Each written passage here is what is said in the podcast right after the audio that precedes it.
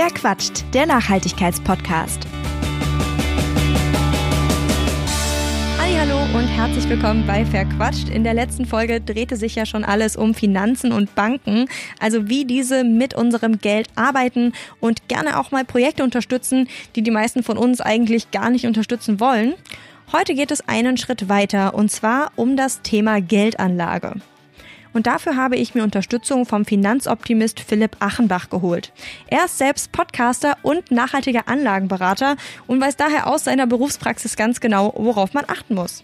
Falls ihr nach der Folge Lust habt, mal bei Philipp vorbeizuschauen, dann sucht einfach hier, wo ihr den Podcast hört, nach dem Schlagwort Finanzoptimist. Da solltet ihr ihn auf jeden Fall finden. Nicht wundern bitte, diese Folge ist ein Feature. Das heißt, die gleiche Folge findet ihr auch bei Philipp Achenbach. Und deshalb spreche auch nicht wie sonst am Anfang ich ins Mikrofon, sondern Philipp wendet sich erstmal an euch. Also nicht irritiert sein. Und jetzt wünsche ich euch ganz viel Spaß beim Zuhören. Moin und herzlich willkommen zur heutigen Folge von Finanzoptimist. Ich äh, habe einen Besuch hier im äh, Frankfurter Büro und äh, der kann sich auch gerne selber vorstellen. Schön, dass ja. du da bist. Mein Name ist Marisa und ähm, die, die jetzt auf mein, in meinem Podcast zuhören, die wissen das schon. Ich äh, blogge als My Sustainable Me bei Instagram. Ähm, und habe ganz, ganz viele Projekte, die so im Bereich der Nachhaltigkeit stattfinden. Bin eigentlich auch als Umweltjournalistin unterwegs, beziehungsweise versuche da gerade ähm, mehr den Schwerpunkt zu setzen und ähm, ja, freue mich hier zu sein. Okay, cool. Äh, Umweltjournalistin, was äh, macht man da so? Ich meine, aktuell müsste da ja einiges zu tun haben. Ne? Also jeden äh, Freitag ist man da wahrscheinlich dann wieder on fire und äh, unterwegs. Aber was sind so die Dinge, die, die du so machst dann? Naja, Umweltjournalismus meint vor allen Dingen eben, dass man eben versucht, möglichst äh, Themen zu behandeln und Themen auf die Agenda zu setzen, wenn man eben Themen setzt, die mit diesem Thema zu tun haben, die im weitesten Sinne mit der Umwelt oder Nachhaltigkeit zu tun haben. Und das versuche ich unter anderem über meine eigenen Kanäle wie Verquatscht oder eben auch ähm, mein Ökologisker Mac, ähm, auf dem ich schreibe, wo ich mir auch irgendwie selber so eine Plattform geschaffen habe, um nochmal so über das zu schreiben, was mich bewegt oder wo ich denke, das muss jetzt irgendwie mal angesprochen werden. Und als junge Journalistin ist es nicht so leicht, irgendwie jetzt bei einem krass großen Medium äh, reinzukommen. Deswegen ist es dann irgendwie ganz cool, sich auch seine eigene Plattform einfach zu schaffen. Und ähm, ansonsten arbeite ich noch für verschiedene ja, kleinere Sachen, äh, wo ich eben auch über solche Themen schreibe. Okay, das heißt, du bist äh, weit verzweigt, was du machst, also hast äh, viele Topics, die dich begeistern. Mhm. Ähm, wenn wir über den Podcast selber sprechen, was äh, hat dich denn da? Also du hast mir erzählt, dass du seit April dabei bist. Ähm, mhm. Was hat dich da am meisten begeistert und inspiriert? Wo magst du meinen Hörern denn was berichten? Ja, also was für mich ein ganz, ganz toller Moment war, war einfach, der ist noch gar nicht so lange her, das war letzte Woche Dienstag erst, krass. Ähm, da bin ich nach Berlin gefahren und habe äh, Tilman Santarius getroffen für Verquatscht. Und ähm, Tilman Santarius ist ein äh, Professor in Berlin, der sich eben mit Digitalisierung auseinandersetzt und Digitalisierung und Nachhaltigkeit. Also er hat dieses Forschungsfeld quasi aufgerollt. Und dieser Mensch war einfach so inspirierend und ich bin immer noch so voll im Spirit, weil ich das total cool fand, was er erzählt hat.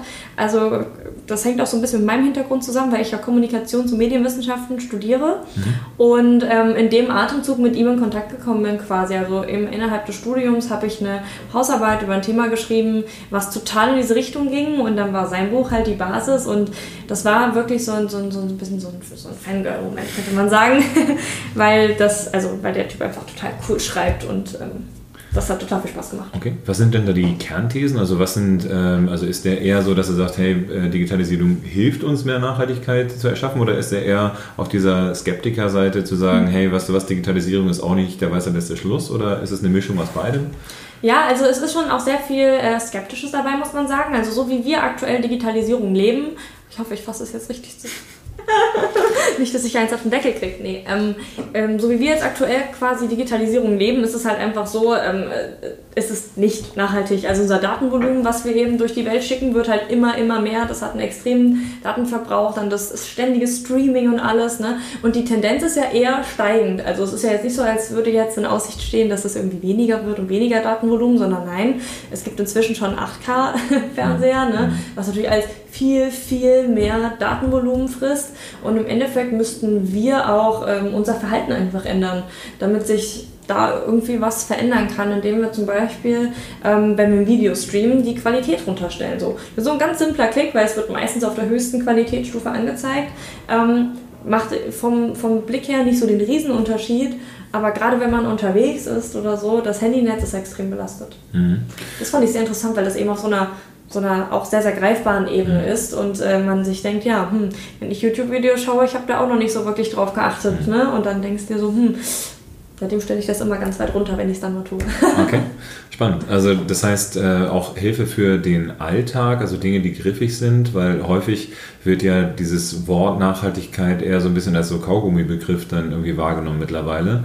Aber ähm, du machst das ja in all deinen Formaten, dass du sagst, ich möchte eine gewisse Griffigkeit und eben das, äh, das Alltagsbusiness, was man so täglich erlebt, nachhaltiger gestalten und dann eben auch wirklich alltagstaugliche Tipps geben, wenn ich es richtig verstanden habe, oder? Genau, also ähm, ich bin irgendwie so ein Mensch, ich finde es immer ganz toll, ähm, ja, Tipps zu bekommen oder, oder Ratschläge, mit denen ich auch nicht was anfangen kann, weil ich finde, so ein, so ein theoretisches, äh, eine theoretische Auseinandersetzung mit gewissen Themen ist unglaublich wichtig und das ist aber die, auch die Basis von allem, was wir im Alltag machen können. Aber irgendeiner muss diesen Job übernehmen, um das eben runterzubrechen. Und das wäre jetzt, glaube ich, so eine Rolle, in die ich mich einordnen würde, um zu sagen, okay, und ich würde das gerne eben runterbrechen und äh, zugänglich machen, damit es eben möglichst viele Menschen erreicht, weil vieles in so einem Fachdiskurs irgendwie mhm. hängen bleibt. Das hat jetzt nicht spezifisch was mit Nachhaltigkeit zu tun, sondern es ist einfach in vielen Bereichen so, auch wenn man in der Wissenschaft so schaut. Das sind einfach Sachen, die äh, müssen zusammengefasst werden. Das ist ja auch die Aufgabe des Journalismus im Endeffekt. Ähm, und ich finde ich ganz, ganz wichtig. Also komplexe Sachverhalte einfach darstellen. Mhm. Das ist im Endeffekt auch das, was ich im Jurastudium dann ja immer wieder mhm. dann machen musste, weil klar, so ein Gesetzestext äh, zusammenzufassen, ähm, das ist dann häufig eine schwierige Angelegenheit und so zu machen, dass das der Autonormalmensch auch nutzen kann. Ne? Und äh, auch bei mir jetzt im, im, Finanzsektor ist es ja das gleiche Thema. Ne? Das heißt, äh, jemand was über Makroökonomie zu erzählen, das ist äh, vielleicht nicht jedermanns Sache und äh, trotzdem aber die Themen zu spielen und zu sagen, was ist denn nachhaltig für denjenigen, der einem gegenüber sitzt, weil das auch ganz unterschiedlich ist. Ne? Wahrscheinlich hast du das ja auch in deiner Arbeitswelt jetzt festgestellt oder auch im Podcast, dass äh, Unterschiedlichkeit hat, äh, Nachhaltigkeit ganz unterschiedliche Facetten hat. Ne? Also das, mhm. das Spektrum geht dann offenbar ja von Digitalisierung über ähm, Materialverarbeitung und so weiter. Ne? Also äh, ein sehr breit gefächertes Thema und für uns, wir müssen das Ganze natürlich als Mediär dann irgendwie noch machen. Das heißt, wir haben nicht nur diese komplexe globale Welt, wo dann eben Nachhaltigkeitsthemen gespielt werden, sondern zusätzlich natürlich auch noch den Kunden, der es verstehen soll. Und äh, das ist schon auch eine große Herausforderung. Und das finde ich ist auch ein wichtiger Punkt. Also wir hatten ja vorher schon so ein bisschen gesprochen und da ähm, ist ja schon so ein bisschen angeklungen, dass ich jetzt nicht so versiert bin, was diese ganzen Finanzthemen betrifft.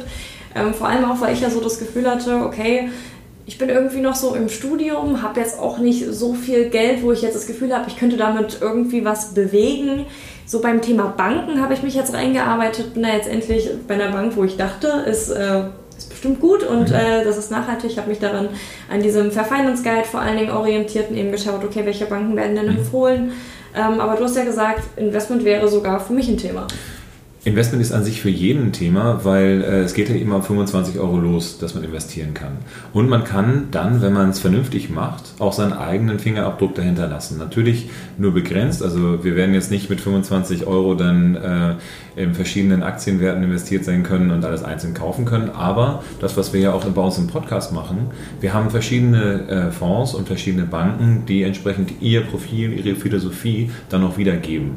Und da kann man schon spüren, dass es für jeden was ist. Und ähm, du hast es richtig auch angesprochen. Wir haben ja auch äh, mit äh, der Tomorrow Bank, mit der GLS Bank, mit der Triodos Bank und mit der Stahle Ethik Bank drei äh, bzw. vier Banken dann damit drin, die äh, alle ein unterschiedliches Konzept für das Thema Nachhaltigkeit für ein Girokonto haben und mit den verschiedenen Investmenthäusern, die wir da mit drin haben, auch einen ganz großen Facettenreichtum, was äh, Geldanlage angeht. Von Dingen, die eher in die Umweltrichtung gehen, über Dinge, die eher soziale Themen spielen und so weiter.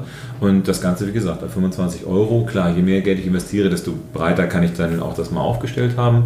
Aber wie gesagt, also auch kleine Summen äh, sorgen dafür, dass es in die richtige Richtung geht für mich als Berater ist es sowieso egal. Ne? Also ob du jetzt 100 Euro oder 100 äh, Millionen Euro hast, der, der Aufwand ist der gleiche, ne? weil ich eben sagen muss, ich muss das rausfiltern, deinen Fingerabdruck messen, den äh, ethisch-moralischen, vielleicht auch grünen Fingerabdruck, den du mhm. hinterlassen möchtest. und darauf basierend irgendwas machen. Möchtest du eher Tierversuche vermeiden? Möchtest du eher keine, keine Pelze oder möchtest du lieber kein Alkohol damit drin haben? Ist es aus religiösen Gründen so, dass du bestimmte Dinge nicht machen willst oder kannst? Und und und. Und all das können, äh, ist unsere Kernaufgabe, griffig zu machen und sichtbar zu machen, damit der Kunde sich identifizieren kann mit seinem Produkt.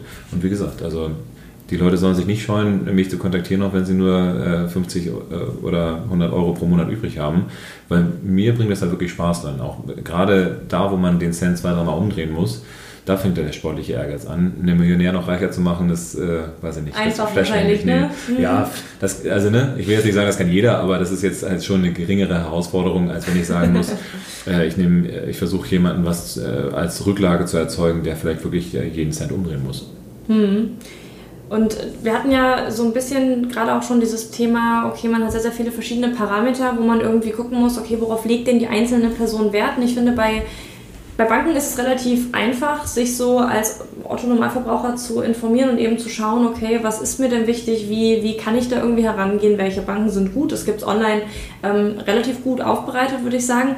Aber du hast ja auch vorhin zu, im Vorgespräch zu mir gesagt, okay, bei Investment ist das doch was ganz anderes und da ist die Situation auch eine andere. Woran liegt das denn? Es ist so, dass du, dass jeder Produktanbieter seine Stärken und äh, Dinge hat, wo er nicht ganz so gut ist. Ne? Und da wollen wir natürlich die Stärken rausarbeiten. Und äh, eine GLS ist hervorragend im Bereich äh, Crowdinvesting und im Bereich Girokonto. Eine äh, Triodos hat dann in anderen Bereichen seine Stärken und so weiter und so fort. Das sind ähm, aber Themen, wo man sagen muss, ich muss den Player in seiner Kernkompetenz einsetzen. Und das ist äh, mir das Allerwichtigste, dass man jetzt nicht sagt, ich gehe pauschal zu einer Bank hin und hole mir da alles, sondern zu sagen, ich hole mir das bei dem Produktanbieter, der es am besten macht, der bestimmte Themen am besten spielt und äh, deswegen macht es das ein Stück weit komplizierter. Weil äh, im Extremfall muss man halt gucken, wie sind die Fondsprospekte aufgestellt, wie ist die Philosophie und so weiter. Und das kann man als Privatkunde teilweise gar nicht, weil ich habe mhm.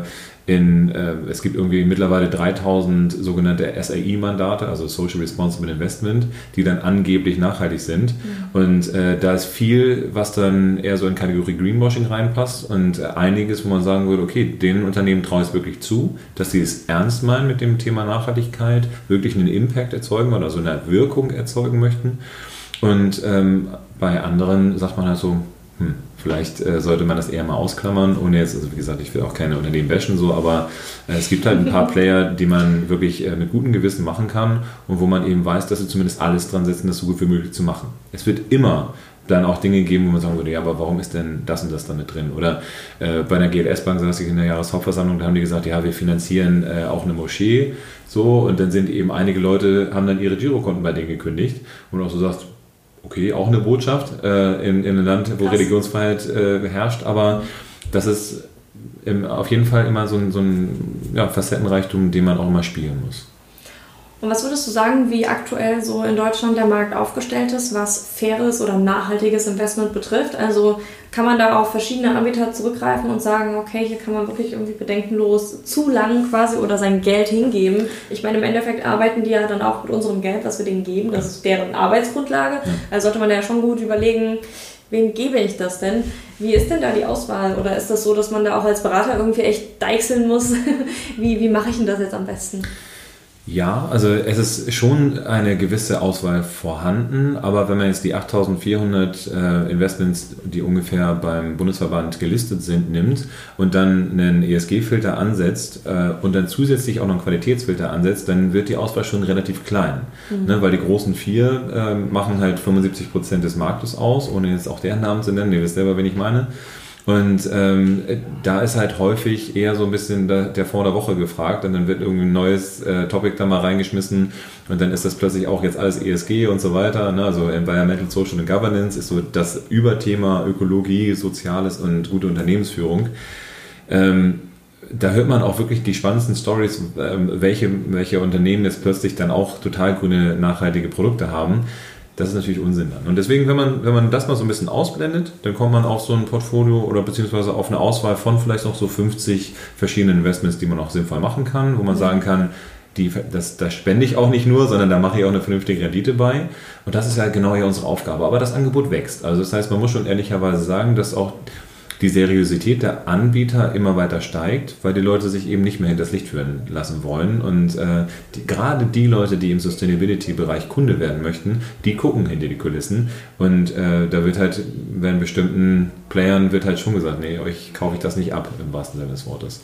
Und äh, ja, es ist aber trotzdem nicht einfach. Ne? Das heißt, äh, das kann nicht jeder einfach mal so machen, sondern wir stecken da jetzt mit einem ungefähr 20-Mann-Team dann verschiedenste äh, Energien dann rein und äh, versuchen jetzt dann über Research und äh, über alles, was dann da hinten drum dran hängt, und eben natürlich im Dialog auch mit dem Kunden das dann rauszuarbeiten. Aber zusätzlich, und das ist etwas, was uns vielleicht besonders macht, arbeiten wir auch mit dem Produktanbieter und sprechen mit dem und sagen, hier, lieber Produktanbieter, die, die Position hast du da drin, warum ist denn jetzt bei dir Unilever mit drin? Ne? Und dann kann man da in den Dialog treten und sagen, ja, die machen das und das und das. Und dann äh, hat man zumindest eine Aussage dann davon. Und dieser, ich nenne es mal Trialog mit dem Kunden, ne, äh, mit uns, mit dem Produktanbieter, das ist das, was uns besonders macht äh, im Zusammenhang mit dem Podcast auch. Können wir damit wirklich ein schönes Bild erzeugen, wo der Kunde nicht mehr nur mir glauben muss als Fachberater für nachhaltiges Investment, sondern kann dann eben entsprechend auch den Produktanbieter selber hören, was man sonst so nicht kann. Ein Fondsmanager trifft man jetzt nicht äh, alle zwei Minuten mal auf der Straße. Leider. Nicht wirklich, nein. Also ich vielleicht schon, aber äh, ja, der, der normale Mensch halt nicht. Man würde ihn vielleicht auch gar nicht erkennen, wenn man ihn sehen würde. Ja. am, am Anzug dann. Ähm, ja, wobei man sich da täuschen würde. Also äh, ja. viele Fondsmanager sind mittlerweile nicht mehr im Anzug unterwegs und ähm, äh, verkleiden sich dann halt immer nur, wenn sie auf so Investmentmessen gehen. So, ähm, verkleiden ist gut. Ja, ne, also ich meine Anzug, äh, wir haben vorhin uns drüber ein bisschen drüber unterhalten, es gibt den einen oder anderen, der erwartet, dass der Investmentberater immer noch äh, einen Anzug trägt und es gibt den einen oder anderen, der sagt, irgendwie wäre mir das auch eher zuwider oder eher eine Hürde. Ne? Und mhm. da müssen wir auch gucken, wie wir das dann spielen, weil das ähm, ja, bei jedem Kunden auch unterschiedlich sein soll. Es geht ja nicht um mich als Berater, mhm. sondern es geht darum, dass der Kunde sich so wohl wie möglich fühlt und sich auch verstanden fühlt und seinen Fingerabdruck hinterlassen kann, weil nur dann wird er begeistert aus dem Termin rausgehen und Freude an seinen Finanzen haben. Mhm. Wie ist es eigentlich mit den Kunden? Sind die skeptisch, wenn es dann um nachhaltiges Investment geht? Oder kommen zu euch auch wirklich nur Leute, die sagen, ich möchte das explizit hier haben? Oder sind das auch einfach Leute, die irgendwie die Firma kennen und halt sagen, ich gehe da hin, das kenne ich irgendwie, ist mir bekannt ähm, und dann mit Nachhaltigkeit was? Das, das, ist, das kann Geld bringen? Also es gibt beides. Ne? Ähm, hier bei uns, also weil wir unseren Sitz hier in Frankfurt im Social Impact Lab haben, ähm, da ist es halt dann eher merkwürdig, wenn die Leute um die Ecke kommen und sagen, ach so, das ist Nachhaltigkeit. So, das äh, ist dann schon eher formal logisch. Ähm, aber gerade wenn man in andere Standorte kommt, dann sind die Leute schon auch mal überrascht, ähm, dass, dass das eben auch ein Thema sein kann. Nur wir müssen uns über eins nicht im Unklaren sein. Gesetzliche Regelungen werden kommen, indem dann der Zwang passiert, dass jeder Berater in Deutschland im Kundentermin die Frage stellen muss, lieber Kunde, wie wichtig ist dir das Thema Nachhaltigkeit? Das wird mutmaßlich vielleicht sogar schon Anfang 2020 kommen, weil die Europäische Union das als Ziel sich gesetzt hat. Und wenn das passiert, dann möchte ich halt den einen oder anderen Berater in Deutschland mal sehen, der sich damit eben noch gar nicht auseinandergesetzt hat. Und ich wollte gerade sagen, gibt es überhaupt genug Kompetenzen für? Noch nicht. Also tatsächlich bin ich einer von sieben Fachberatern äh, für nachhaltiges sieben? In, hier in Frankfurt, genau. Und ähm, also Gott, und, und, Frankfurt ist ja die absolute Bankenstadt. Genau. So, das ne? ist halt krass, da würde man echt mit einer höheren Zahl rechnen einfach. So. Und äh, es gibt 550 davon deutschlandweit und äh, bei der Industrie- und Handelskammer ist es überhaupt kein Thema. Ne? Das heißt, wenn ich bei, wenn ich meinen Finanzanlagenfachmann mache, dann wird da also eine Frage oder gar keine Frage zum Thema Nachhaltigkeit gestellt. Und deswegen haben wir gestern auch mit dem Forum für nachhaltige Geldanlage und mit dem einen oder anderen ähm, ökologischen Anleger dann uns zusammengesetzt, um dort auch einen Engagement-Prozess in Gang zu setzen und den Deutschen Industrie- und Handelskammertag mal dahingehend zu motivieren, dass sie diese Fragen integrieren in den äh, Beratungsprozess bzw. in den Ausbildungsprozess, um äh, entsprechend die Berater auch darauf vorzubereiten. Weil ansonsten passiert nämlich Folgendes. Der Kunde kommt zu mir hin und äh, sagt, ich möchte gerne Nachhaltigkeit haben und ich als Berater sage dann, ja, ich kenne mich damit nicht aus, ich versuche ihm das lieber auszureden. Ne? Dann kann ich zwar die Frage stellen, aber dann, kann ich, dann kommt es eher so, ja, ähm, ich muss jetzt von der EU diese Frage stellen nach Nachhaltigkeit. So, aber es wird ähm, ja ernst. Genau, und äh, das mit der Rendite und so, wir sind uns noch nicht sicher. Ich kann dem Kunden als Berater, der, der glaubt mir natürlich, dass ich Experte bin. Ne? Natürlich, und ja. Das ist das ganz große Thema und ich muss so viele Berater wie möglich auf unsere Seite ziehen, dass die eben Begeisterung für das Thema irgendwie äh, äußern können, weil ansonsten passiert das, was am Anfang ähm, als, als erste Produkte auf den Markt gekommen sind gewesen ist. Der Berater sagt, ja, der Kunde fragt nicht nach und der Kunde sagt, ja, der Berater hat mir das nicht erzählt und dann kommt man da nicht zusammen. Mhm. Und ähm, diesen, diesen Zusammenschluss, den versuchen wir eben mit Finanzoptimisten hinzubekommen als flankierendes Momentum, auch im Endeffekt als Non-Profit-Teil äh, unserer, unserer Dienstleistung, wo wir dann Beratung und Informationen kostenfrei zur Verfügung stellen. Und wenn der Kunde möchte, kann er sich auch selber dann mit dem äh, Thema auseinandersetzen würde ich jetzt keinem raten, weil das halt echt ein Mega-Aufwand ist. Ähm, mhm, und mhm. normalerweise zahlt man da als Privatkunde eher mehr Geld, als wenn man dann eben zu einem professionellen Anleger halt hingeht. Das kann ich mir sehr gut vorstellen. Also ich finde auch dieser ganze Finanzmarkt ist für mich irgendwie so ein bisschen so ein ganz großes Fragezeichen. Zeichen. Oh. Ein ganz großes Fragezeichen, einfach weil ähm, ja, weil es so kompliziert scheint. Ich weiß, also ist es sicherlich auch, ne? aber es gibt halt unglaublich viele Anbieter. Alleine wenn man sich irgendwie überlegt, okay, zu welcher Bank möchte ich denn mhm. gerne gehen, mhm. hast du ja irgendwie eine Auswahl von so unglaublich vielen Häusern, wo du 1400, 1600 ja, genau. Ja, liest dir mal die Programme von all denen durch. Macht niemand, mhm. niemand. Ne? Zum Glück gibt es im Sustainability-Bereich relativ wenig Auswahl. Ne? Also das, heißt, das ist wahr, da ist man sehr beschränkt ja. und da kann man gut eine Entscheidung treffen, wenn genau. man danach eben guckt, aber das machen halt auch nicht alle. Ne? Das stimmt. Aber ähm, von, von daher, wir, wir wollen in das Thema da entsprechend auch reingehen und äh, eben gucken, dass wir die, die Dinge so aufbereiten, dass es einfacher wird. Weil das, was wir erzeugen wollen, ist so ein gewisses Basiswissen zum Thema Investment. Es, es soll jetzt niemand plötzlich sagen, äh, ich kann Daytraden oder ich kann mit Futures oder mit irgendwelchen ähm, Finanzvehikeln umgehen, sondern die Leute sollen grundsätzlich verstehen, dass es an sich vier Finanzanlagemärkte gibt. Geldmarkt, also da wo ich Sachen, die darüber hinausgehen, sind äh, dann Dinge, die sich mit diesen Märkten irgendwie zusammenpacken lassen. Ob es jetzt irgendwie Optionsscheine sind und sowas, die auf dem Aktienmarkt basieren, will jetzt auch gar nicht zu viel da reingehen. Aber diese vier Märkte gibt es. Und ich muss mir halt als, als Kunde die Frage stellen, welches Risikoprofil bringe ich mit mhm. und welche, ähm, ja, welche ethisch-moralischen Vorstellungen habe ich dann für das äh, Investment. Und ähm, natürlich habe ich jetzt äh, als, als Normalkunde nicht den, den gleichen Überblick wie ich als Berater. Nur die Fragen, die gestellt werden, der Kunde, der zu uns hinkommt, der stellt die richtigen Fragen. Und das muss man eben ehrlicherweise auch sagen. Bei Nachhaltigkeit verstehen die nämlich sehr wohl, was die gerne wollen und was sie nicht wollen. Und wir sind dann diejenigen, die das entsprechend dann umsetzen müssen und eben die richtigen Informationen rüberspielen wollen. Und so wächst der Kunde nach und nach, weil wir eben auch eine App haben, wo der jeden Tag sehen kann, was passiert mit seinem Geld. Weil er innerhalb von drei Tagen auch an sein Geld rankommt, ist es dann auch äh, eine Sache, wo wir sagen, okay, kann ich erstmal testen ne? und äh, wenn es mir doof ist, dann gehe ich dann wieder raus. Das heißt, man braucht auch nicht dieses Gefühl zu haben, hm, ja, jetzt bin ich auf ewig da festgespielt oder sowas, sondern ich fange mal an mit 50 Euro pro Monat, leg das mal an, guck mir dann an, wie sich das bewegt. Und dann ähm, ja, kann man sich langsam in das Thema reinführen und du wirst dann feststellen, dass es sich dann auch immer besser anfühlt. Ne? Wenn man dann immer in die Bereiche nochmal reingehen kann, wo man Bock drauf hat und in den Bereichen, wo man sagt, hey, das interessiert mich eigentlich nicht so doll, äh, das macht der Dienstleister für mich, ist es auch in Ordnung. So wie ich ja bei mir bei meinem Podcast auch nur den Content einspreche mhm. und eben im Hintergrund jemand habe, der die Technik macht. Ne? Also René, danke dafür, dass du das so cool machst. ne? Aber ähm, es ist auf jeden Fall eine, ähm, eine Sache, wo man gucken muss, was source ich aus und welche Sachen möchte ich nicht outsourcen. Mhm. Was eine Zeit lang mal so Trend war, oder was ich zumindest so wahrgenommen habe, waren solche Trading-Apps, wo man irgendwie einen gewissen Betrag X aufgeladen hat und dann eben auf Sachen setzen konnte und dann war in WhatsApp-Gruppen organisiert, hey Leute, setzt jetzt alle mal dafür. Man hatte das Gefühl, der Typ hat dann immer dagegen gesessen und war der, gesetzt und war der Einzige, der irgendwie Gewinn gemacht hat und alle anderen haben was verloren. Ähm, aber gibt es sowas auch, weil das irgendwie was ist, wo ich eine Zeit lang das Gefühl hatte, das machen gerade unglaublich viele Leute. Gibt es sowas auch im Nachhaltigkeitsbereich? Uff. Also tatsächlich, tatsächlich ist dieses Daytrading äh, vielleicht vom Grundprinzip her schon nicht so nachhaltig, mhm. weil tatsächlich geht es ja bei, bei Nachhaltigkeit, wie der Name schon sagt, zum einen natürlich um eine wirtschaftliche, positive, langfristige Entwicklung. Ja. Und äh, ich will jetzt auch gar nicht über irgendwelche Baumwirtschaftssachen und so weiter erzählen, sondern äh, ne, das ist ja der langfristige, positive Trend. Und die Nachhaltigkeitskomponenten oder die Art und Weise, wie die einzelnen Player damit umgehen, das amortisiert sich halt erst nach drei oder fünf Jahren. Ne? Wenn ich eine, also wie soll sich denn, äh, keine Ahnung was, eine Frauenquote oder die Reduzierung von CO2, das geht ja nicht von heute auf morgen. Wieso soll ich da Daytraden? Das ergibt gar keinen Sinn. Ich mhm. muss äh, die Geschäftsidee, die hinter diesem Produkt steckt, muss ich verstehen und verinnerlicht haben und dann bleibe ich eben auch dann dabei. Es sei denn, es passiert irgendwie ein Skandal oder es, äh, irgendwas passiert im Anlageprozess, was nicht mhm. richtig ist.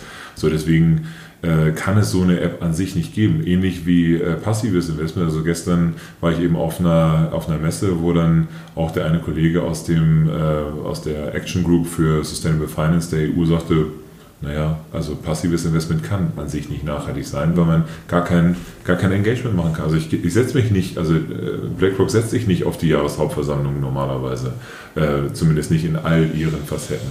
Und auch die anderen großen, also äh, die setzen sich da nicht mit rein, sondern äh, die sagen, das ist passives Investment.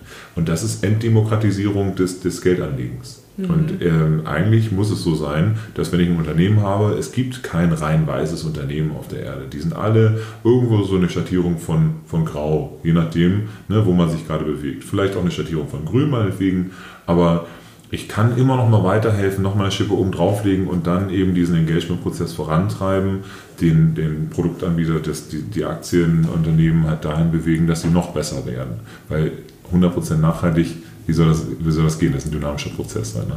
Ja, Finde ich gut, dass du es nochmal so sagst, weil das ist wirklich, glaube ich, was, ich habe das eine Zeit lang richtig viel mitbekommen und konnte damit erstmal so gar nichts anfangen, weil ich dachte, was machen die denn da überhaupt? Aber ähm, gut, dass du es nochmal sagst, dass sowas einfach auch nicht nachhaltig sein kann, sondern dass das halt auch in dem Sinne ist, so ein longer lasting Effekt, also einfach eine länger anhaltende Wirkung auch. Ja, aber darum muss es ja auch gehen. Also ich mhm. muss mich ja identifizieren mit dem Produkt und ähm, das geht halt nur, wenn ich es langfristig dann eben mache. Ne? Mhm. Apropos identifizieren mit dem Produkt. Äh, wir sind jetzt aktuell schon bei 25 Minuten angekommen. Oh ja, wir haben, wir haben äh, kaum über dich gesprochen, aber okay. äh, vielleicht dann trotzdem nochmal ein, ein, zwei kleine Statements zu deinem Podcast. Also was, woran kann man sich denn, worauf kann man sich freuen, wenn man dich hört und wo findet man dich denn überhaupt? Ja, also erstmal, wo vielleicht, äh, wo man mich findet, prinzipiell bei ähm, iTunes und bei Spotify und Pocket Cast habe ich neulich herausgefunden. Ähm, habe ich nicht aktiv da hochgeladen, aber gibt es da wohl. Ähm, ansonsten eben über Instagram. Ich poste immer, wenn was Neues da ist. Ähm, da heiße ich My Sustainable Me.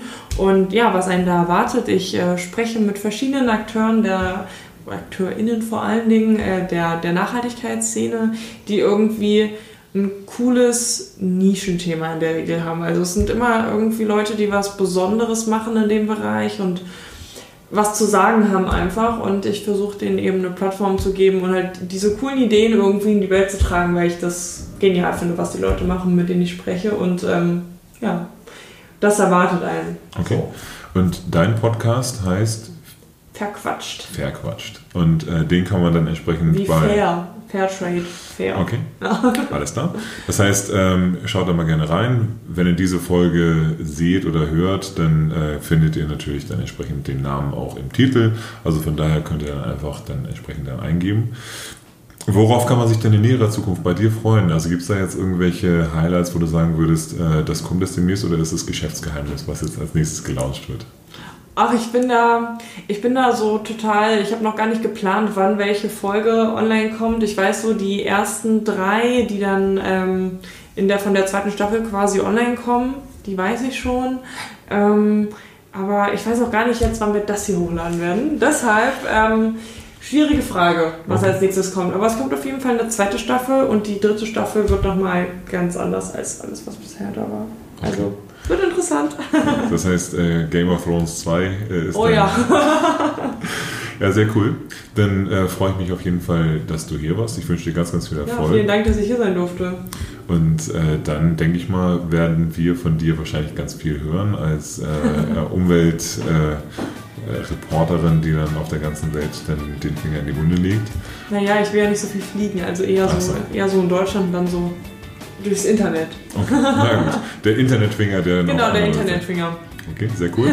Dann äh, ja, wünsche ich dir äh, weiterhin, wie gesagt, viel Erfolg und danke, dass du heute hier Zeit gehabt hast. Ja, danke, dass du uns so viel davon erzählt hast. Danke.